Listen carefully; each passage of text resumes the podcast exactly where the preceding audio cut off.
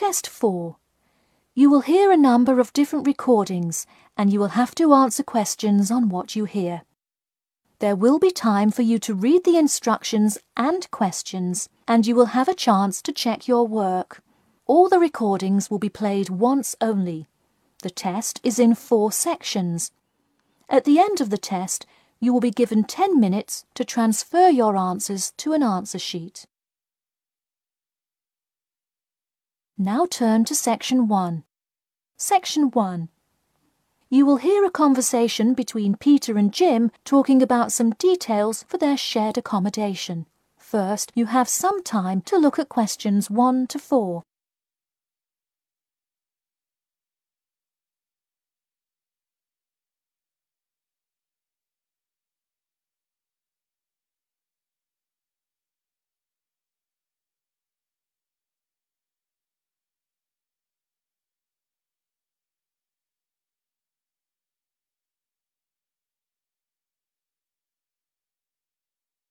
You will see that there is an example which has been done for you. On this occasion only, the conversation relating to this will be played first. Hey, Jim, it's Peter. Oh, hey, Peter. What's up? I thought I'd call so we could hammer out the details for next year's lease. Peter says that he wants to hammer out the details for next year's lease with Jim. So, lease has been written in the space. Now we shall begin. You should answer the questions as you listen, because you will not hear the recording a second time. Listen carefully and answer questions 1 to 4. Hey, Jim, it's Peter. Oh, hey, Peter. What's up? I thought I'd call so we could hammer out the details for next year's lease. That's a good idea. Did we ever decide on how to split the total rent? Well, I was thinking since my room is bigger, I probably should pay a little more. So I could pay £110 and you could pay £80. Does that sound okay? Considering that my old apartment cost me £100 for a smaller room, I'm definitely alright with that. Hey, I was looking at a map of the area and can't seem to find a bus stop near it. Do you know where we would catch the bus? Well, the bus is actually pretty far from us, but we have that garage that we can park our cars in. Wow, that's great. Convenient parking is hard to find, so we're lucky we have that. Okay, so we have a whole lot of things we'll need to buy when we move in. How do you want to split that up? I was wondering, do you still work at the supermarket? Yep, every Tuesday and Saturday.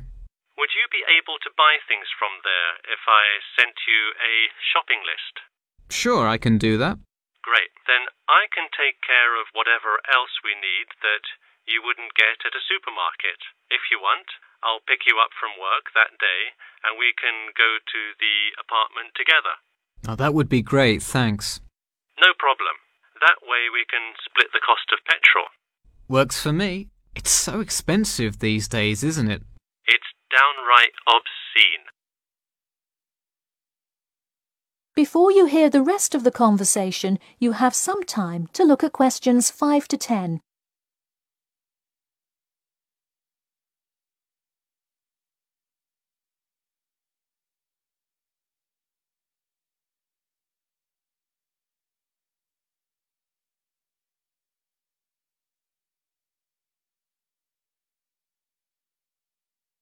Now listen and answer questions 5 to 10. So let's figure out what appliances we need. Do we have a microwave? Yes, the landlord's providing that for us. Hey, do you still have that space heater, though? We need one for the kitchen since it's not connected to the central heating. All right, I'll bring that. Anything else? Well, I have some dining room and living room furniture I can bring, so that should take care of most of the big stuff. You know what we do need, though? Could you bring a toaster? I actually don't have one. It doesn't come with the microwave. No, the landlord is only supplying the microwave.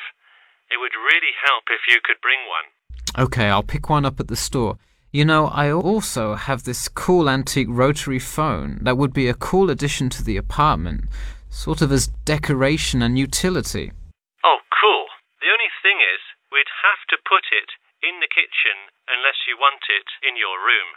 Why not put it in the living room? The living room's too loud to have a phone conversation. The noise sort of carries. So if one person is trying to watch TV or have friends over, the person on the phone won't be able to hear. Hmm. Okay, well, I guess kitchen it is then. Any other big things we need? That seems like everything. That's all I can think of. And of course, move in is. June the 1st. I can't wait. We'll be able to watch the big game in our new apartment. It's going to be awesome. Yeah, we can move in in the morning, and then Friday night we can sit back and cheer on Liverpool.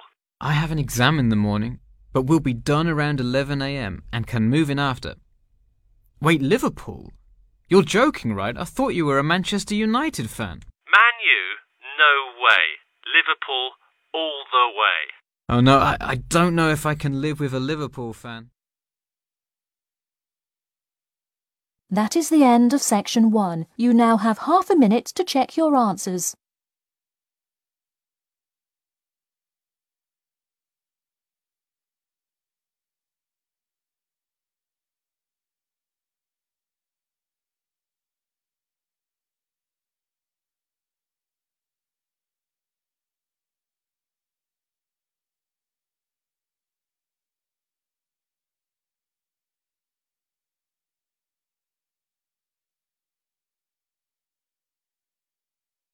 Now turn to section 2.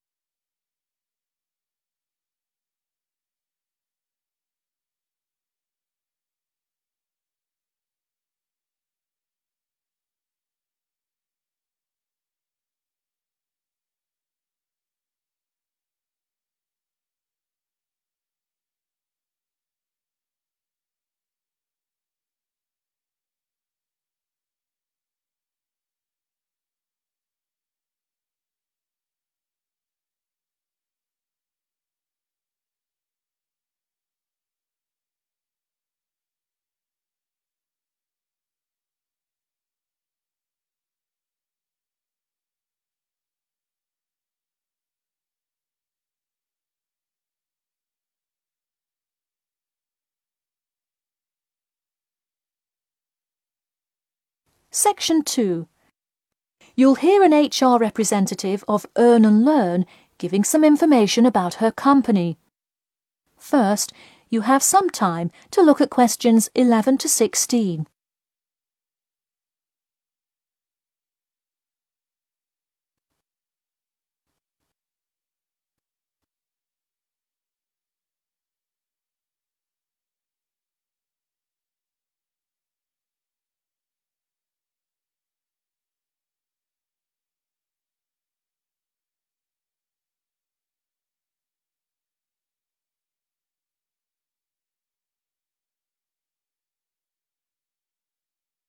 Now listen carefully and answer questions 11 to 16. Welcome to all of you. Can everybody see and hear me? Good. I'm Sarah Connor, an HR representative of Earn and Learn. I have been asked today to talk to you about our company. So, for those of you who don't know very much about the company, let me start by giving you some basic information about it. Earn and Learn started nearly 20 years ago. It is not a charity but a for profit company that enables promising entrepreneurs to make money while traveling. During the past 10 years, it has grown rapidly and has gained great influence in most countries of the world. We have a partnership with the school and take a large number of recent graduates from the business school. So, if you are a recent graduate, I'd say you can consider applying to our company. Before your application, you might be curious about what sort of places you could go to. There are four main locations, but you also have the freedom to submit a different location, and if they can make the necessary arrangements, you can go. The first country Earn and Learn established locations was the US, where you may choose from multiple locations as long as you can commit to their more rigid schedule of August to December. Also, you could do the Australia internship. That one is really cool. You work at a wildlife shelter and learn about the business practices of non-profit organizations. You do have to be willing to commit eight months for that one, though. Perhaps that's a long time to be so far away, but I would say it is really an amazing opportunity.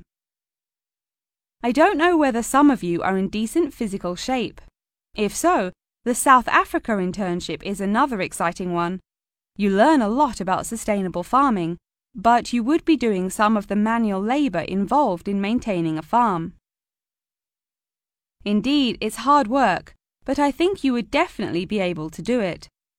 It may be wise to wait until after their summer is over so it's not so terribly hot. In addition, there is a most recently established location in India. This one gives you more of a study abroad feel, given that they arrange a host family for you to stay with. In the other locations, you live in an apartment with other interns, so this is definitely a unique experience. Before you hear the rest of the talk, you have some time to look at questions 17 to 20.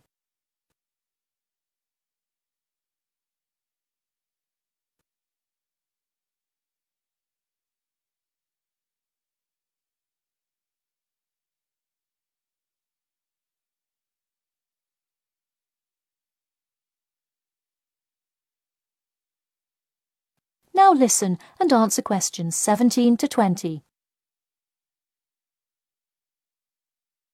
Regardless of where you go, at the end of the program, you get a global traveling certificate, as long as you can explain your experience.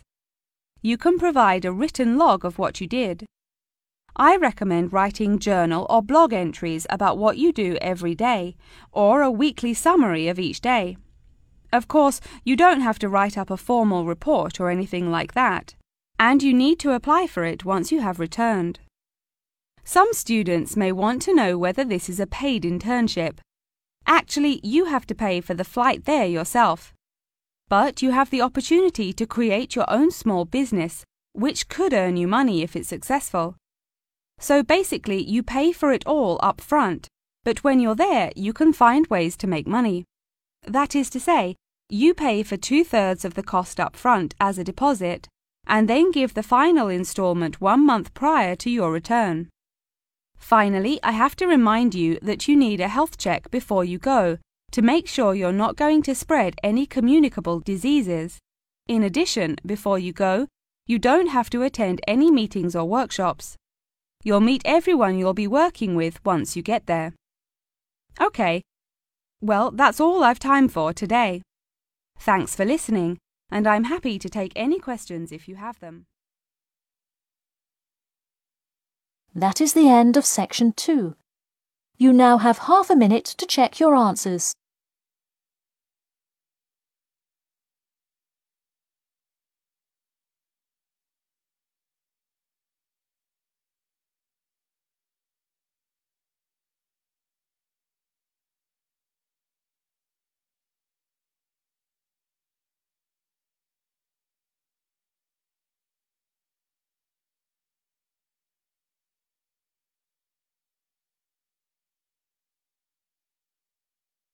Now turn to section 3.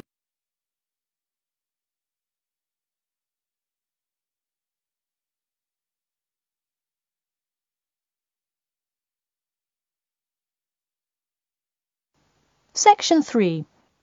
You will hear a student called Margaret Parkinson talking about the class she missed on Thursday with her professor. First, you have some time to look at questions 21 to 26.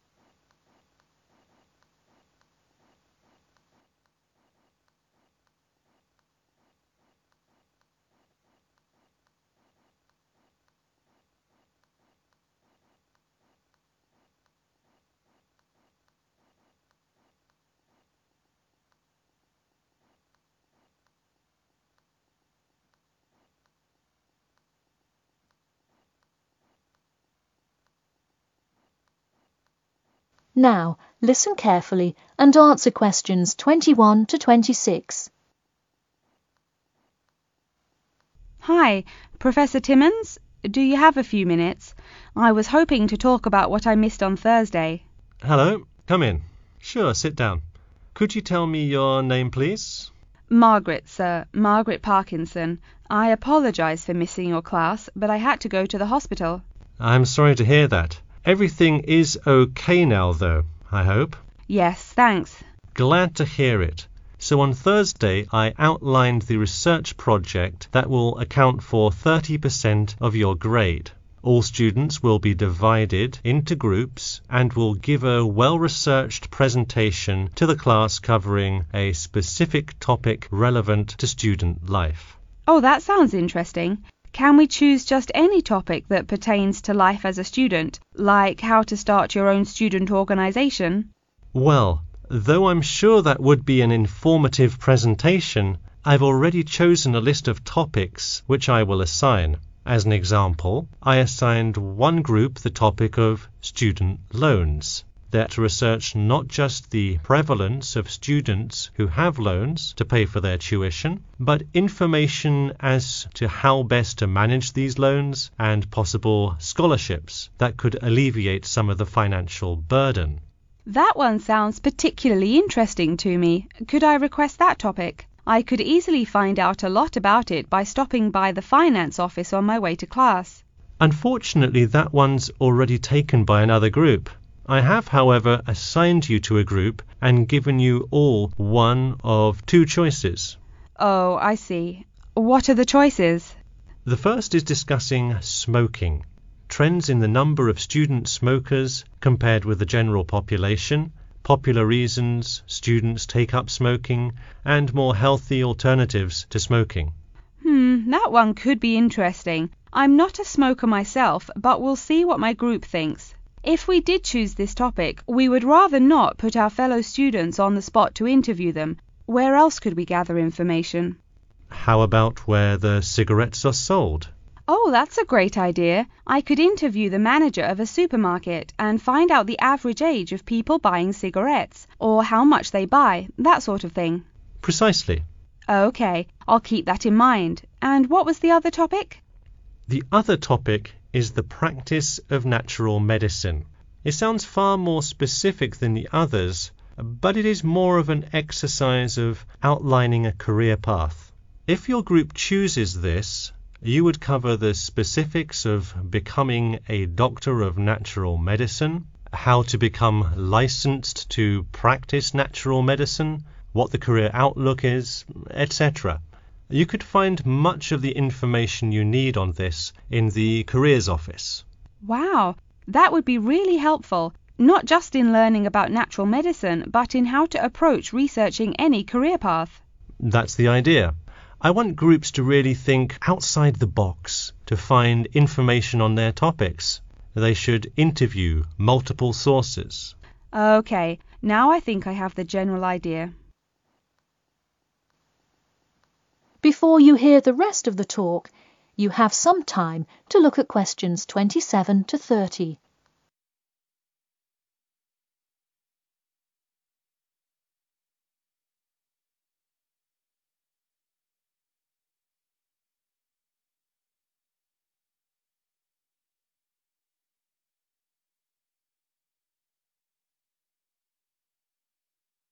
Now listen carefully and answer questions 27 to 30. When is the presentation due? I expect each group to send me an email attachment of the plan ahead of time by October 10th so that I can ensure that you are on the right track. Oh, that's actually really reassuring. I would hate to spend so much time on a presentation only to find we had taken it in the wrong direction. So when is the presentation? I let groups choose from the list of time slots I have between November 1st and November 5th. OK. How about the 3rd? I'll have to check with my group, of course, but maybe we could write a tentative time? Sure. Let me take a look. I'm actually booked completely through the 3rd and 4th now. How about sometime in the afternoon of the 5th? Great. How about two o'clock? No problem. I'll pencil your group in. OK, thanks. And to clarify, what exactly is due in the first phase? Before the October deadline, I want your group to have compiled resources and then to provide some initial data analysis to support your claims. OK, so data analysis is due the 10th of October, and then the, um, the. Presentation? Yes. The final phase is simply giving the presentation on the 5th of November. All right, I think I have all the information I need. Thanks. You're welcome. See you in class tomorrow. That is the end of section 3. You now have half a minute to check your answers.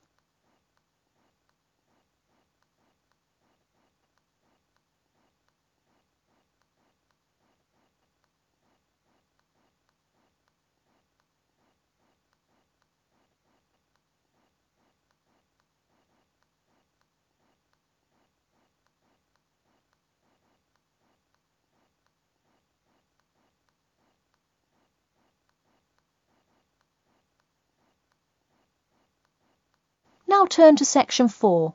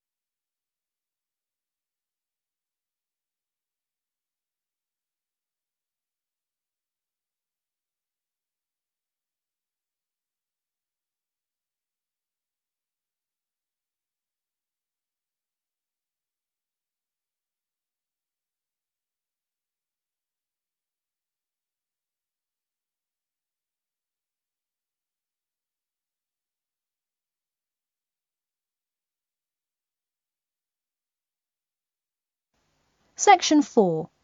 You will hear an introduction about an eco-friendly building called the Gherkin. First, you have some time to look at questions 31 to 40.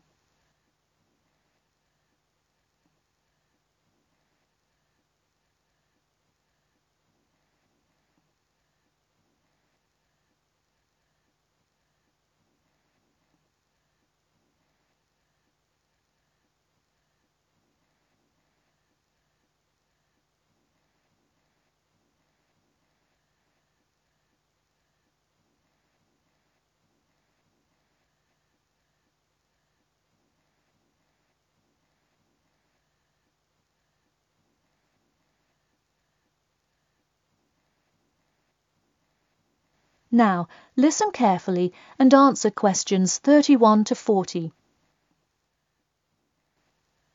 Today, I'd like to tell you about how UK architects are playing their part to address the issue of global warming. You have seen many of these iconic buildings while going about your everyday life, but you may not know how they are affecting your tomorrow. In 2003, construction was completed on the famous Swiss Re building, or more informally called the Gherkin, a true masterpiece commissioned by the law offices of Foster and Partners. This is not the first ambitious endeavour of the firm. They are renowned for their various philanthropic environmental efforts. The Gherkin, with its cut-and-edge green initiative and sharp design, is gaining recognition as an icon in modern architecture. You can pick it out of the London skyline by its unorthodox cigar shape. While its appearance is the obvious attribute at which to marvel, there is far more to this building than meets the eye. And let's face it, there's a lot about this building that meets the eye.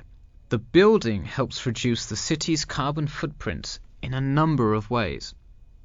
Just a quick note in case you're not familiar with the term carbon footprint, get used to it. It's a buzzword you'll hear relentlessly to talk about reducing emissions. Think of it as the amount of harmful greenhouse gases that are given off into the environment by a single person, organization, or product. So, going back to the Gherkin building, Perhaps the most obvious as well as the most significant eco-friendly feature is the glass windows, which allow light to pass through the building, both reducing heating costs and brightening up the workspace.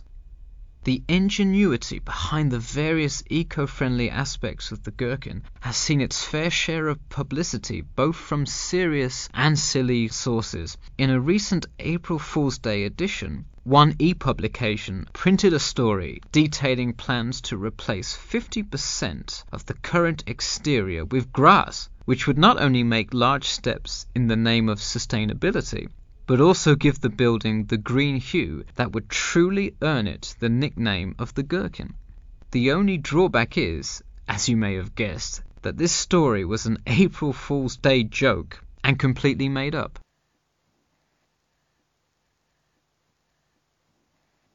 In all seriousness, though, the building is setting a new standard of design that other architects and city planners just cannot ignore. The building's bold and cost-efficient design has won a number of architecture awards, including the Stirling Prize, the London Region Award, and the Emporis Skyscraper Award, among others.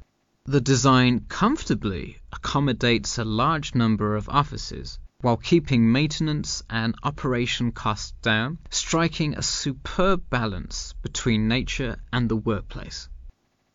Nature is well and good, as long as the weather is nice outside. Given London's notoriously bad weather, the architects knew they must devise a quality temperature regulation system, and that they did. A special system designed to reduce the building's reliance on air conditioning was devised that cuts consumption in half compared to standard office buildings. There are atria that link each floor vertically to one another, forming spiraling spaces up the entire building. They serve not just as social common spaces, but also act as the building's lungs, distributing clean air from the opening panels in the facade through the entire building. The building isn't all business though. It has its fair share of fun as well. At the very top, a club room offers a picturesque entertainment spot for company functions, private parties, etc., with a breathtaking panoramic view of the city. The creation of such an innovative structure has many wondering what the future of urban planning and architecture may be. Well, if the other projects currently commissioned by Foster and Partners are any indication, the entire city constructed with similarly eco-friendly buildings is not far in the distance. The Masdar City development aims to create a desert city that produces zero waste and removes as much carbon dioxide from the atmosphere as it puts in, a huge feat in protecting our Earth. The Gherkin is a truly impressive feat, yet it is not the only one worth noting. Now to move on to another green initiative, I'll tell you about the Eden Foundation building found in Cornwall. That is the end of section 4. You now have half a minute to check your answers.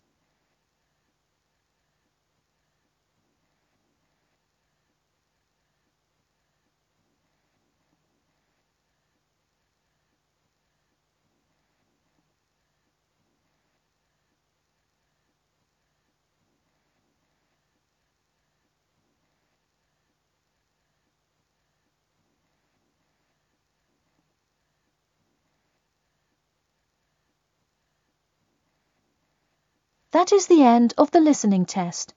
In the IELTS test, you will now have 10 minutes to transfer your answers to an answer sheet.